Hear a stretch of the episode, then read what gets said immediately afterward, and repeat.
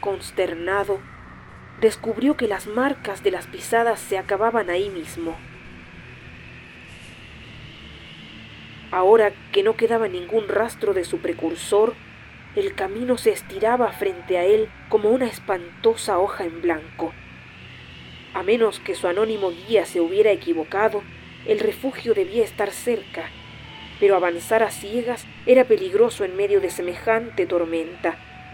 Si tan solo supiera hacia dónde dirigirse. El frío penetraba su escaso abrigo y la incipiente oscuridad lo acorralaba. Pronto no vería huellas ni aunque las hubiera. Debía avanzar.